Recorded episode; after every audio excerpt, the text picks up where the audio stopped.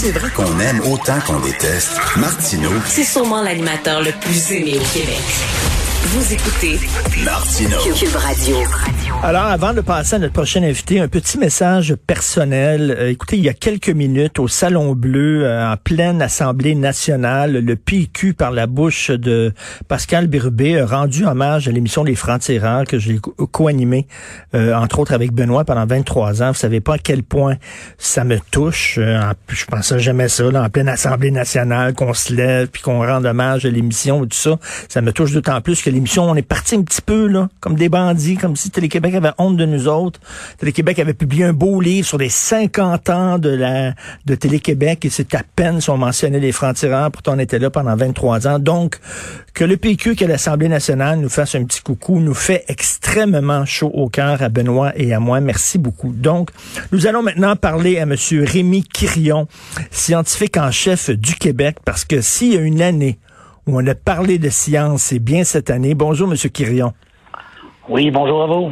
Bonjour. On a beaucoup parlé de science. Il y a beaucoup de scientifiques qui étaient à la télévision, beaucoup de médecins, de, de, de microbiologistes, d'infectiologues. Euh, euh, J'imagine que vous avez dit enfin, on écoute la science.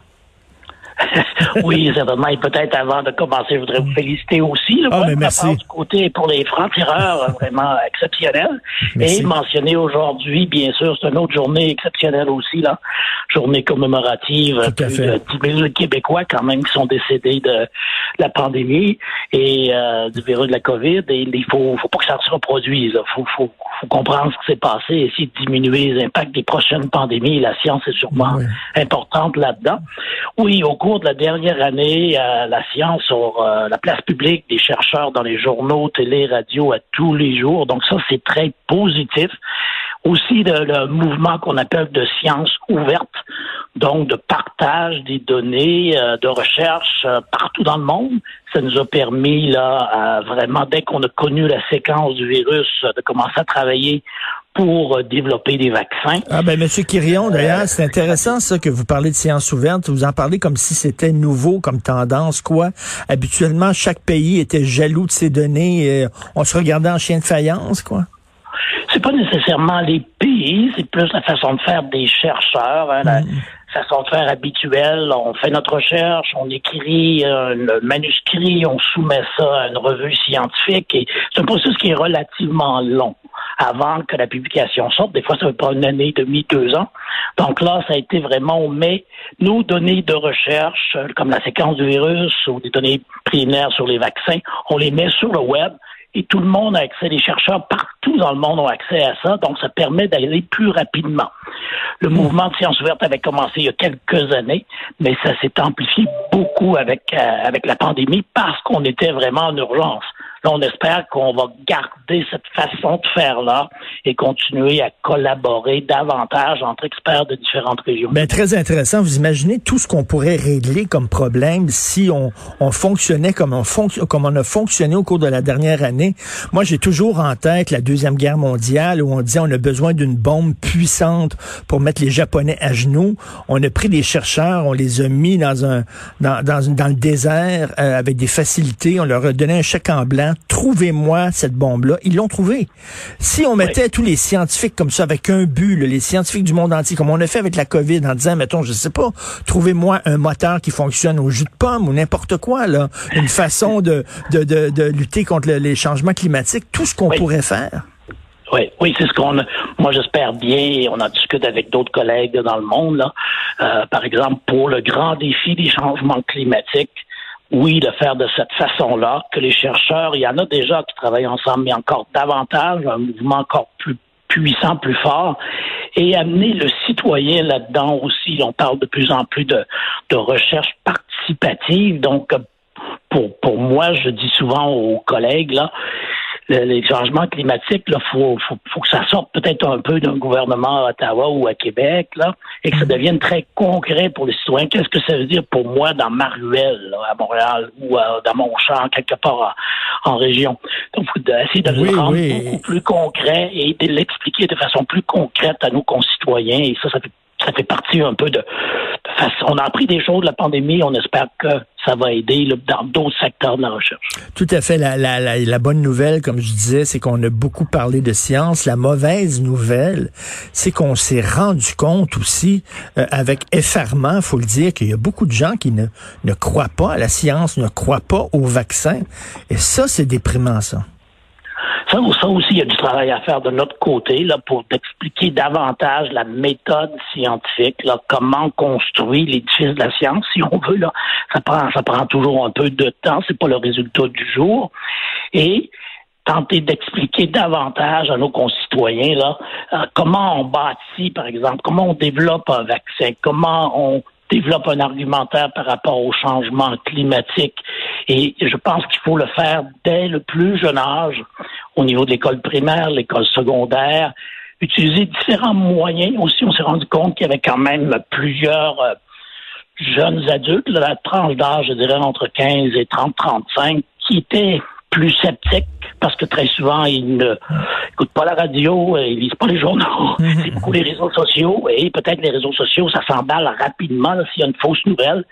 Elle est distraite, elle est distribuée partout à travers le monde, et là, les, peut-être de toujours rester sur les réseaux sociaux sans consulter d'autres euh, d'autres euh, médias, ben, ça, ça, nous amène peut-être à des façons de penser qui sont pas qui sont pas la réalité. Oui, Donc, là aussi, on, est, on essaie de faire au niveau des fonds de recherche, par exemple, on a eu un programme récemment en disant aux jeunes, là, on vous donne un peu d'argent pour faire euh, une nouvelle façon de communiquer, utilisant les réseaux sociaux, communiquer avec des gens de votre âge, de parler un peu de vaccins, de pandémie, hmm. etc. Des fois, quand je suis déprimé, je me rappelle quand même que l'émission Géniale est une des émissions les plus aimées euh, des jeunes au Québec. Et c'est une émission justement sur la science. Alors, ça me fait, ça, ça ajoute un petit, un petit baume sur mon cœur. Euh, Monsieur Quirion, je sais pas le nombre de fois euh, que j'ai répété au cours de la dernière année où des gens me disent, regarde la science, comme quoi ça fonctionne pas, ils s'entendent même pas entre eux autres. Euh, les scientifiques, les scientifiques se contredisent. Mais je leur disais, mais c'est ça la méthode scientifique, c'est ça. Ils comprennent pas. Non, ça c'est vrai que c'est pour ça qu'il faut l'expliquer davantage. Là, j'ai dit encore un peu à tous les groupes d'âge comment comment on construit la science. Et c'est vrai que lorsqu'on est à chaud comme ça, là, dans une période de pandémie, ben le chercheur euh, donne des résultats primaires, dit ben moi je pense que ça va de cette façon-là, et l'autre dit ben on n'est pas encore absolument convaincu. Oui, c'est c'est ça la science, mais il faut quand même peut-être l'expliquer davantage nous comme chercheurs à nos concitoyens. Oui, il y a des gens qui, disaient que la, politique avait abdiqué devant la science et qu'au cours de la dernière année, c'est plus la santé publique qui gérait le Québec que, que, que le premier ministre euh, et ça n'a pas de sens. On donne trop de place aux scientifiques. Vous en pensez quoi? Je pense que c'est important là, de baser euh, les décisions euh, gouvernementales, les décisions politiques sur euh, sur la science, sur des données probantes. Bien sûr, le, le, monde politique, le gouvernement doivent regarder un ensemble de facteurs, pas seulement les données probantes du jour. Donc, c'est là qu'il y a toujours un peu une, des difficultés entre entre les deux mondes, mais je pense que ça ça a montré aussi le lien fort entre santé publique et les gouvernements, que ce soit au Québec, au Canada ou dans le monde. Et on a réalisé beaucoup aussi qu'on avait délaissé beaucoup la santé publique au cours des mmh, peut-être 10-15 mmh. dernières années. Et c'est pas unique du tout au Québec. Là, ça s'est passé globalement dans le monde. Donc là aussi, il y a probablement une leçon ben ouf, on va être obligé dans le futur là, de, d'investir davantage euh, tout ce qui est expertise en santé publique pour être capable de mieux voir venir une prochaine pandémie parce que malheureusement, il va en avoir, il va en avoir d'autres. Et M. Quirion, on, récolte un peu ce qu'on a semé. Hein. Euh, on a un peu abandonné la science au cours des dernières années. Rappelez-vous, quand on était sur la 15, on voyait l'Institut Armand Frappier, on voyait toutes les big pharma qui étaient installés là. Là, on a laissé tomber. On, on est devenu extrêmement dépendant des autres pays pour ce qui est des médicaments, des vaccins, tout ça. Est-ce que vous pensez que cette pandémie-là va donner comme un genre de choc électrique au Canada en disant... Ben, oui, oui, oui, je pense que dans le secteur des sciences de la vie, c'est encore plus évident parce qu'en cause d'une pandémie, on l'a très bien vu, on l'a dans d'autres secteurs aussi, mais s'assurer qu'on est capable de produire euh, au Canada euh, des vaccins euh, relativement rapidement et en grande quantité, des médicaments, des appareils, ben, comme par exemple les respirateurs. Donc ça, peut-être qu'on a finalement trop délaissés en disant c'est pas grave, on va être capable de les commander de la Chine ou de l'Inde demain matin, mais on s'est rendu compte que c'était pas si simple que ça. Donc là, je pense qu'au niveau euh, gouvernement fédéral, il y a beaucoup de réflexions sur euh, comment rebâtir tout ça. Et il faut être certain qu'on va y aller. On va aller dans le temps aussi. Là, c'est pas pour une pour euh, un an ou deux. Il faut y aller à long terme parce que, comme je dis, il va y en avoir d'autres de ces grands. Ben, ben c'est ça. Il faut, faut y aller à long terme. Et c'est un des problèmes aussi, c'est qu'il va falloir que nos politiciens aussi pensent à long terme. Ça fait longtemps que les gens disent il va y avoir une pandémie, il va y avoir une pandémie. Bill Gates avait fait une conférence TED là-dessus il y a plusieurs années. Euh, on l'a tous vu sur YouTube. Euh, on, puis on, on, on, gère à court terme. Et là, vous dites qu'il va en avoir d'autres. Et la prochaine peut être même pire que celle-là, plus grave. Oui, les experts, comme vous connaissez probablement nos, nos, nos, nos, stars, nos étoiles dans le développement de vaccins, Gary Cobinger de l'Université Laval, ben Gary dit finalement le, le virus qu'on a dans cette pandémie-là, il est pas si euh, agressif que ça. Là. Il est pas si mortel que ça. L'Ebola l'est beaucoup plus. Là.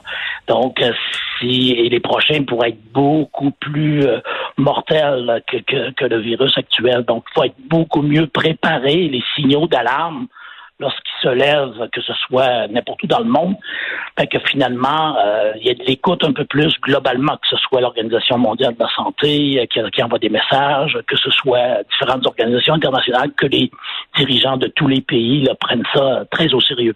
Et en, terminant, je, vous pose une question, et, je, demande à l'homme scientifique de, de, me répondre sans préjugés, sans biais. Là. Il y a beaucoup de gens au début de la pandémie qui disaient c'est rien qu'une grosse grippe, c'est comme l'influenza, un peu plus grave, ça touche surtout les personnes âgées. Euh, on les a appelés, on les a les coucous, les complotistes et tout ça. Est-ce qu'ils avaient raison? Non, je pense qu'on s'est rendu compte rapidement, c'est quand même c'est quand même beaucoup plus grave qu'une qu'une grippe. Euh, et ce qu'on comprend mal encore, là, c'est vraiment oui les personnes des groupes d'âge, personnes plus âgées, beaucoup plus affectées que les plus jeunes. Une grippe, ça touche beaucoup, beaucoup les jeunes. Les enfants sont très affectés en général. Les personnes âgées aussi, mais là, c'était différent. Donc, déjà, on savait que c'était pas, c'était pas la même chose. Maintenant, ce qui reste à comprendre, c'est ce qu'on appelle la COVID longue, là des gens qui ont été affectés, même des jeunes, quel va, quel va être l'effet à plus long terme? Il n'y a peut-être pas eu grand-chose à court terme, mais d'ici quelques mois, on voit déjà là, que certaines personnes ont de la difficulté à se rétablir avec des différents problèmes de santé mentale, différents mmh. problèmes au niveau rénal. Donc là, on commence à faire de la recherche là-dedans aussi pour dire oui, de façon aiguë, tu es à l'hôpital, tu es peut-être aux soins intensifs, mais qu'est-ce qui arrive dans un an, dans deux ans, dans cinq ans? Ben, en tout cas, merci à tous les scientifiques et euh, bravo. Et euh, il va falloir écouter de plus en plus euh, ce que vous avez à dire. Merci beaucoup, M. Rémi Quirion, scientifique en chef du Québec. Bonne journée. Merci beaucoup. Bonne journée. Merci,